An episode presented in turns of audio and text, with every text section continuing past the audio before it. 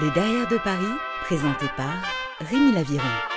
Un podcast curieux mais pas voyeur qui s'intéresse à la face cachée des artistes, fêtards et mondains parisiens. Et dans cet épisode, j'ai rendez-vous avec Arnaud Ardouin. Reporter, journaliste politique, animateur et écrivain, son cinquième livre Monsieur Eric sur le parrain proxénète de Marine Le Pen est sorti le 3 février dernier, on en parle. Et on finira avec mon question-réponse. Bienvenue dans le Derrière de Paris.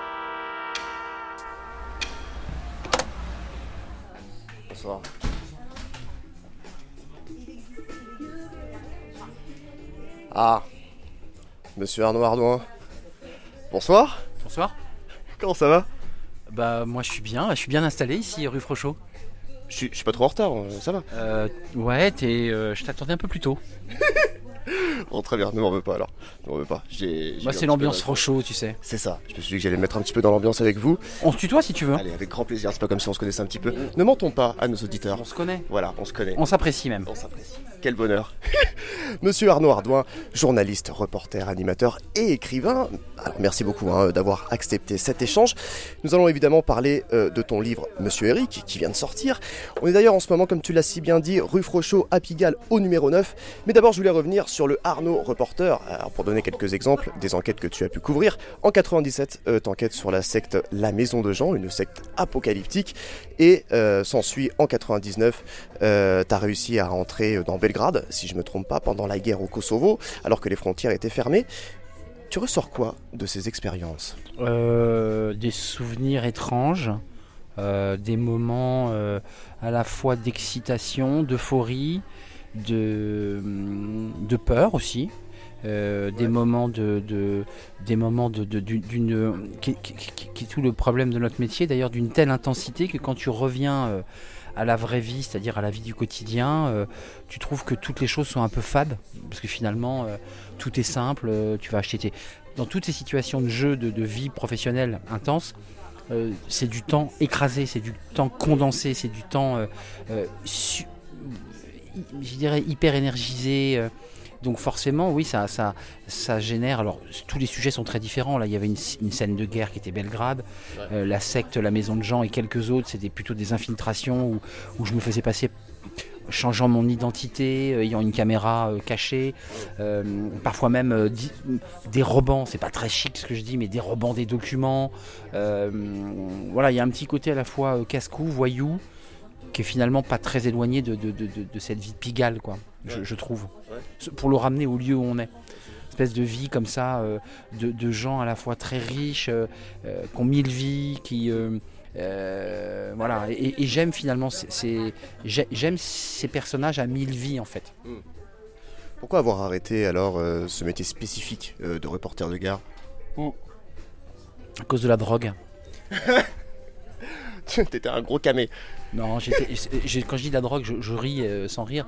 Il y a un côté euh, euh, très, très, très addictif à ce, genre, de truc. C'est-à-dire, t'es es très vite embarqué dans une sorte de, vie comme ça, la vie, à la mort, où tu pousses un peu comme ça, toujours plus loin le truc.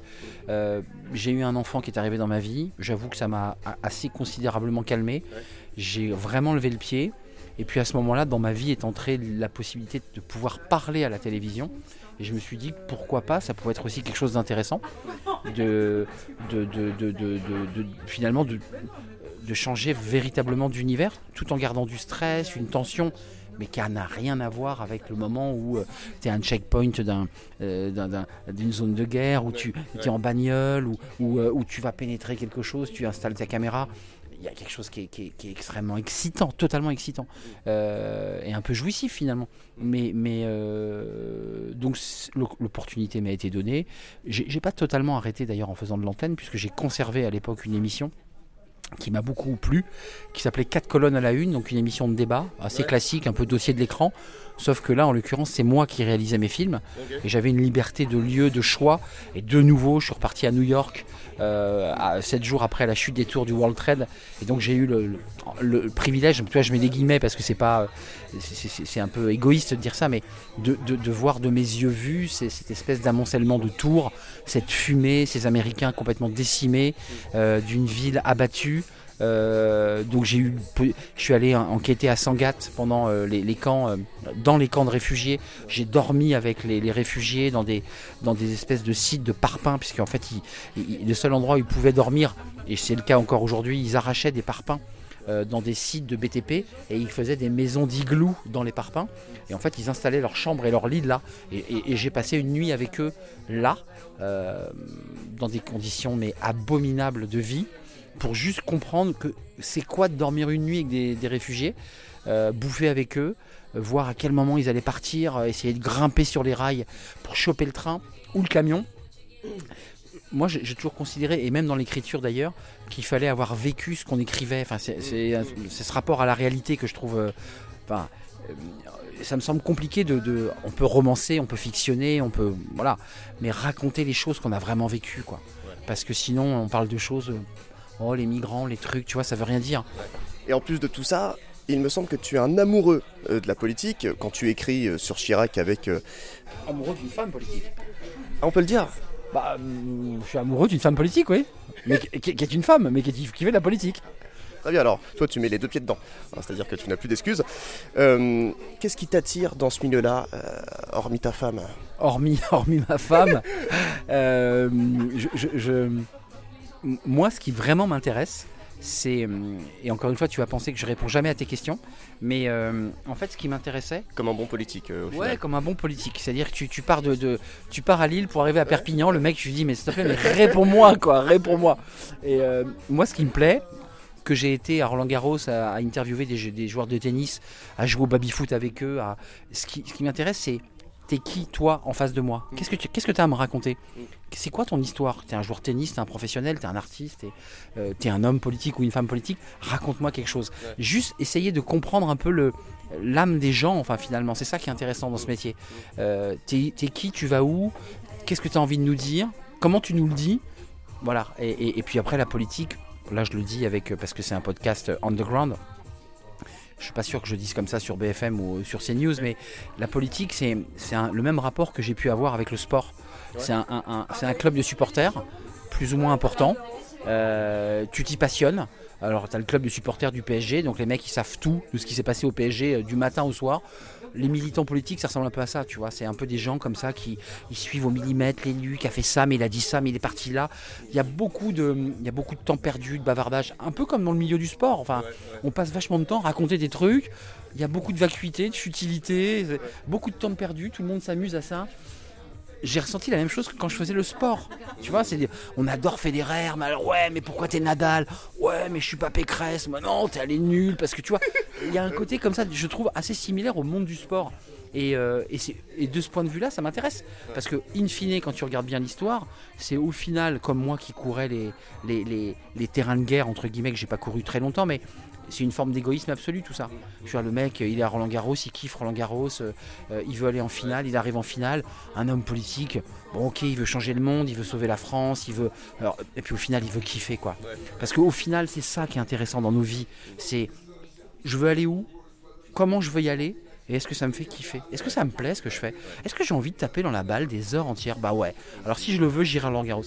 Est-ce que j'ai envie de parler aux gens, de leur dire, je crois qu'on peut changer une ville, je crois qu'on peut changer un pays? Mais c'est un énorme kiff. Moi, je crois que je peux rentrer avec une caméra cachée à tel endroit. Et je vais te dire que je vais le faire. Je vais la mettre, ma caméra, et je vais te montrer que j'ai les couilles pour le faire. Qu'est-ce que c'est un homme politique? C'est ça. Il dit, moi, je vais t'emmener là-bas. Je vais t'expliquer comment on fait. Alors moi, je ne l'expliquais pas parce que j'étais évidemment... Euh, mais c'est, tu vois, dans le processus, c'est la même chose. Enfin, si tu, tu vois ce que je veux dire ou pas? Voilà. Donc j'espère que j'ai répondu à ta question plus ou moins. Euh, en tout cas, ça me permet de rebondir parce que je crois que ce qui te fait kiffer aussi, c'est pas mal d'écrire. Euh, je parlais de ton livre sur Chirac, mais euh, je pense aussi à Et si le parrain était une femme ou La chute des idoles sur l'univers mafieux du football. Une question qui me brûle les lèvres. J'ai interviewé très récemment Zarka qui me disait que c'était un besoin, l'écriture chez lui. Est-ce que c'est ton cas aussi? Ouais. Ouais, ouais, j'écris tout le temps. Ouais. Ouais, je lis tout le temps, j'écris tout le temps. Alors il y a des moments où quand j'écris pas, ce qui m'est arrivé il y a quelques temps, là il y a pas très longtemps, je suis, euh, euh, je suis pas bien. Je suis pas bien. Je suis, il y a quelque chose qui il y a un vide en moi, il y a quelque chose qui me déséquilibre. je, je suis trop dans la vraie vie et, la vraie vie étant quand même globalement pas très très drôle. Enfin, en tout cas assez routinière, moutonnière, enfin tout ce qu'on peut imaginer. Euh, il, est impératif que j'ouvre la porte de ça, quoi, que j'aille à ça. Parce que sinon, je suis perdu. Sinon, je me perds de, de discussions, de. La vie est chiante en fait, tu vois. euh, Enfin, la vie du quotidien, elle est, euh, elle est chiante.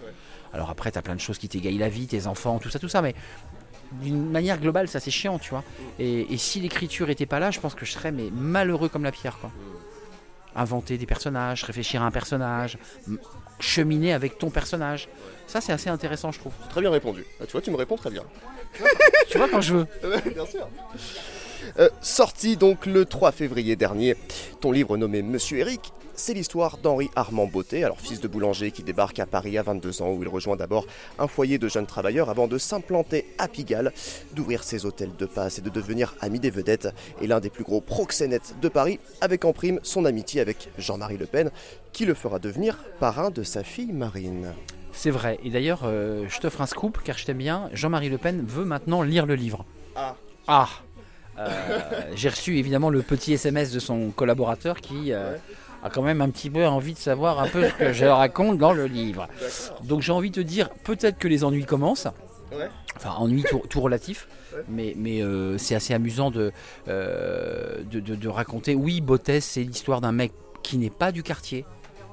Ce quartier, en fait, là où nous sommes, c'est quand même beaucoup, comme, d'ailleurs dans le milieu du sport, dans le milieu de la politique, dans le milieu de plein de choses, il y a beaucoup d'héritage, de filiation, de, de je reprends le, les Corses euh, se passaient les établissements de main en main, de famille, de village en village, parce que ces gens venaient de villages corses et euh, on avait arraché euh, des espaces ici, c'était fait beaucoup d'argent et évidemment tout ça restait dans le patrimoine de- des Colombani, des Renucci et de tous ces noms connus. Euh, Bottet, lui, il est rien, tu vois. Il est fils de boulanger dans le Doubs. euh, le père est résistant. Il se fait buter en 44. Globalement, lui, il est destiné à faire des, des croissants et des, des éclairs au chocolat. hein. Et ce type, il est habité par la- la- la- l'idée qu'il va devenir riche, qu'il va tout arracher, quoi. Ouais. Et, euh, et d'une certaine manière, euh, il a un peu tout arraché quand même. hein. Mm. C'est-à-dire avec ses petits bras, c'est 1m60, euh, ses manteaux de fourrure, le type, il a quand même tenu la baraque, quoi. Euh, bon, voilà. euh, alors, je, je suis pas en train de l'idolâtrer, mais je dis que sa trajectoire est quand même assez particulière. C'est une investigation que tu as menée combien de temps pour ce livre? Euh, entre le moment où il y a l'idée, le moment où tu dépouilles les archives, parce qu'il faut quand même un matériel. Moi, je peux pas travailler comme ça, euh, donc il faut que j'ai du mat- de la matière. Ça, c'est mon côté journaliste, peut-être un, un tort d'ailleurs, ce qui, ce qui parfois me- m'empêche de fictionner, vraiment de partir vraiment dans la fiction absolue. Bon, Euh, et donc les archives, les rencontres, les témoignages, les lectures, on va dire deux ans. Un an et demi, je pense. Un an et demi, ouais. Un an et demi. Je suis assez lent en fait à la gestation. Je suis lent parce que je, je veux être sûr de ce que je fais. Je suis assez. Je parais bordélique, mais je pense que je suis de ce point de vue-là encore que j'ai j'ai une relectrice de, de très haut niveau, mais mais je je- je- j'essaie de quand même d'être sûr de ce que je raconte quoi. J'essaie. Ouais, je crois. J'aimerais que tu nous lises un passage. Euh, si tu le veux bien. C'est un très court passage, hein. ne t'inquiète en rien. C'est page 154. C'est marrant de se relire. Parce qu'en fait, on se souvient pas de ce qu'on a écrit. Euh, chaque fois, Eric le constatait. Le Pen plongeait dans Pigalle comme on se jetait dans une mer chaude, avec ses jolis poissons de toutes les couleurs qui s'amusaient à se dandiner devant vous. Une mer infestée de requins qui vous surveillaient du coin de l'œil, capable de vous déchiqueter en deux coups de mâchoire. À Pigalle, le plaisir se promenait toujours avec la peur à son bras. Le Pen aimait cette ambiance foutraque et dangereuse. Il s'enivrait de cette anarchie qui n'en avait que les apparences. La nuit, il contournait la loi, tordait les convenances dans tous les sens, se foutait de la gueule du monde. Il n'était plus député, père de famille, militant de l'Algérie française. Il était Jean-Marie Le Pen se brûlant les ailes égoïstement.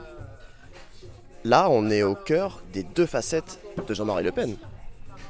Oui, enfin, la, la facette que je décris là, à cette période, euh, elle, elle est quand même omniprésente dans sa vie. Ouais. C'est-à-dire que Jean- Jean-Marie Le Pen, euh, c'est, si on, on devait le décrire, c'est un, un garçon comme Bottet, in fine, qui euh, rêve de, de tout arracher. Bottet, il va avoir la rue Frochot et une partie de Pigalle. Et Le Pen, ce gamin euh, un peu bagarreur, un peu assez intelligent, euh, assez culotté, lui aussi, il rêve de tout arracher. Lui aussi, il rêve de son élection présidentielle, qu'il aura. Euh, et, et- il ira même jusqu'au second tour. Donc ce sont des aventuriers. Tous les deux, ce sont des aventuriers sur des chemins différents. Et quand Le Pen, et quand je décris Le Pen de cette manière, oui, il est l'incarnation d'une époque aussi, d'une forme de virilisme, de virilité, euh, du rapport aux femmes, d'une manière de, de voilà de, de s'amuser des convenances et de et d'être dans cette espèce d'époque des années 50 c'est-à-dire euh, euh, sa femme restait au foyer elle s'occupait des gosses et, et lui il allait il allait se torcher le nez avec ses copains à Pigalle. Parce que c'était dans l'ordre des choses. Ça aussi c'est englouti. C'est fini. Je veux dire et c'est d'ailleurs pour ça que Pigalle ressemble aujourd'hui à ce qu'il est Euh, on rentre le soir à 21h, euh, après un dîner à 23h et encore on prend des risques. mais c'est plus. euh, ça bouge encore. Ça bouge encore. Il y a encore quelques bars qui s'amusent, il y a encore des jeunes qui s'amusent. Mais c'est un peu ça. On, va vers ça. Et Le Pen, à la fois, il tord, il tord les convenances de, cette société bourgeoise. et en même temps, lui, il se sent très bien dans ça. quoi. C'est vraiment lui, ça. C'est c'est- voilà, ça, ça lui ressemble. On est sur des vrais liens ambigus entre pouvoir et voyou, mais tu me diras qu'ils existent toujours aujourd'hui, là, pour le coup. Alors je sais pas à quoi tu fais référence pour aujourd'hui, euh, mais euh, euh, je sais pas si tu fais référence à Benalla, si tu fais référence à Mimi Marchand, mais en tout cas à l'époque, oui, euh, il y, a, y a une, il y a une, euh, il y a une- un lien assez fort pour une simple et bonne raison, c'est que au moment où on se parle, si on se projetait en 1955 et que toi et moi on était en 1955 ici dans cet endroit au neuf, qui était probablement un hôtel de passe, là où on est. Ce que j'allais dire, ça allait nous coûter un peu plus cher. Ça allait sûrement. D'ailleurs, on n'aurait pas bu euh, ni toi la vodka, ni moi une bière, mais probablement du champagne frelaté, et qu'on aurait acheté 400 euros la bouteille, et qu'on aurait dû acheter trois fois. Voilà. Euh, et puis je pense que l'environnement, puisqu'on est en radio, on est à l'oral, euh, il y a peu de femmes, enfin je veux dire, peu de femmes dévêtues autour de nous. Euh, mais si on se projetait en 55, il faudrait bien garder en tête que la France entière parle de la guerre d'Algérie. C'est-à-dire les rues, les rues ici sont, tenues par des gérants qui sont corses, qui sont des gens patriotes, qui sont des gens qui considèrent que l'Algérie française ne doit pas être cédée aux Algériens. Et quand Le Pen vient ici, il vient non seulement chercher euh, l'amusement, la fête, ça c'est le premier degré, mais il vient aussi chercher des, confrères, des, compagnons de route sur cette bataille de l'Algérie française. Tu rappelles également dans ce livre que de traîner dans ce milieu-là, c'est aussi flirter avec la mort. Euh, Monsieur Eric est sorti indemne de- de trois tentatives d'assassinat. Oui, c'est vrai. Euh, je, je le dis à un moment donné dans le livre, ça je m'en souviens parfaitement. C'est qu'en fait, Pigalle, euh, c'est un peu la chanson d'Ayam, quoi. Demain c'est loin, quoi. C'est chaque jour qui passe, demain c'est loin. Et euh, Ayam raconte bien ça dans La Cité. Et quand tu le transposes à Pigalle, c'est la même chose. Sur les jeunes dealers aujourd'hui dans les cités, chaque jour qui passe, c'est une journée gagnée sur leur vie, quoi. Et Bottet, chaque jour qui passe, c'est une journée qui gagne sur le business, sur le pognon. Donc ça veut dire garde du corps, ça veut dire protection, ça veut dire se méfier de tout, ça veut dire que euh, tout, est calculé, tout, c'est, c'est, euh, enfin je dis pas qu'ils le méritent, mais tous ces mecs ont pris des risques de dingue pour arracher ce pognon, les mecs et les nanas, parce qu'il y a beaucoup de nanas qui ont aussi fait le même boulot que Bottet, donc ils- étaient en permanence au taquet, quoi, dans la peur, dans, dans les menaces, dans l'idée qu'il fallait payer les Corses, mais qu'il fallait aussi arroser un tel, qu'il fallait lâcher l'enveloppe au bon flic. C'était ça, Pigalle, c'était cette ambiance-là. Et que, euh, et que quand il sortait d'un bar, bah oui, la première fois en 66, il ouvre un colis, ça lui pète à la gueule. Ça, c'est ce qu'on appelle à Pigalle une menace. D'accord. C'est une menace parce que c'était pas un colis qui était fait pour le tuer. C'était un colis qui était fait pour le blesser. Et dans cette boîte qu'il a pris au départ pour un- une vulgaire boîte commerciale euh, de, de publicité, il y a un mot qui lui dit, je l'ai retrouvé dans les archives, donc c'est à peu près exactement comme ça qu'ils lui disent, Bottet est un mouton et on, sait qui tu es. Un mouton, dans le langage de Pigalle, ça veut dire que tu es une balance. 20 ans plus tard, les choses deviennent très différentes puisqu'il va subir deux tentatives de meurtre, mais cette fois-ci, c'est pas une menace. Cette fois-ci, on l'attend à l'angle de la rue Frochot et des hommes à moto. Alors ça, c'est très intéressant à analyser quand tu t'intéresses à la, manière dont on tue les gens, notamment dans les films policiers. C'est l'arrivée des Marseillais. Les premières personnes qui tuent à moto, c'est les Marseillais. C'est eux qui tuent le juge à Marseille, euh, qui enquête évidemment sur la mafia. Et c'est eux qui vont inventer cette technique de la tuerie à moto, c'est-à-dire un pilote et un tueur. Et ça, c'est typiquement la signature de la mafia marseillaise. Qui veut dire qu'à ce moment-là, dans les années 86, de toute évidence, il y a, y a- y a des gens de Marseille qui essaient de reprendre Pigalle. Ça, c'est sûr et certain. Puis, il, a, il est victime d'une poussette, alors dans le langage des flics et de la mafia, puisque les flics et la mafia parlent le même langage, euh, ils sont obligés, puisque sinon ils ne se comprennent pas. Euh, la poussette, c'est quand tu es euh, poussé par quelqu'un, c'est-à-dire t'envoies un type, en l'occurrence là il s'appelle Pico, il existe. Ce Pico lui dit écoute, Botet, t'es vieux, t'es une merde, maintenant tu vas dégager, tu vas lâcher tes établissements. Et l'autre lui dit sûrement pas.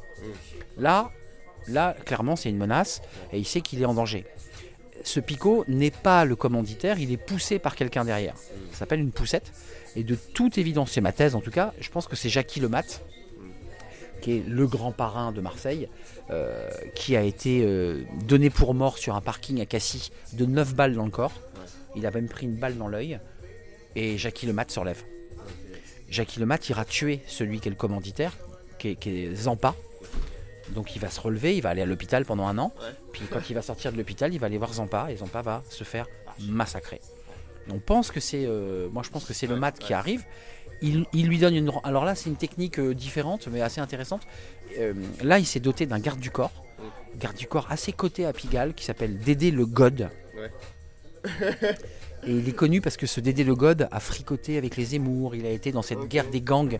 Parce que Pigalle est souvent marqué par des guerres de gangs. On se tire dessus de, de- de- de- d'établissement à établissement parce que le Corse veut récupérer machin. Donc on se tire dessus. Et, je- et Dédé le God, lui, va mourir dans la cabine téléphonique où le rendez-vous a été donné. Puisqu'en fait, ils ont un appel. Mais alors là, Botet, de nouveau, va s'en sortir. Je sais d'ailleurs que Jean-Marie et Pierrette Le Pen ont accepté de te raconter leur histoire, mais depuis la sortie de ce livre, est-ce que tu as eu des échos de Marine Le Pen ou de son parti? Aucun. Aucun, aucun. Oh. Bah non, moi, moi honnêtement, euh, c'est clairement ce livre n'est pas un livre qui était destiné euh, finalement à ce que... à- à- alors si Marine Le Pen le lit, elle découvrira peut-être des choses que son père lui a pas racontées. Ouais. Ça c'est fort possible. Mais objectivement, elle est un peu une victime collatérale euh, de, de- du choix de son père. Enfin, je veux dire, son père choisit un, un, un proxénète en manteau de fourrure qui va la baptiser à l'église de la Madeleine. Marine Le Pen, elle a un an. Ils mettront un an à la baptiser. Elle est née en 68, il la baptise en avril 69. Marine Le Pen, elle a un an, elle ouvre les yeux sur un type qui a un manteau de fourrure, mais globalement, si tu veux, voilà. Le Pen croit que Bottet est riche, et ça, il n'y a pas de doute, il sait qu'il est riche et qu'il va être généreux avec sa fille. Et moi, il me dit, je crois vraiment qu'il sera généreux et il ne le sera pas vraiment. Donc, en fait, c'est un, un, un peu une- un, un cadeau empoisonné qu'il lui fait. Euh, par défaut d'ailleurs, puisqu'en fait, c'est pas le premier choix de Le Pen.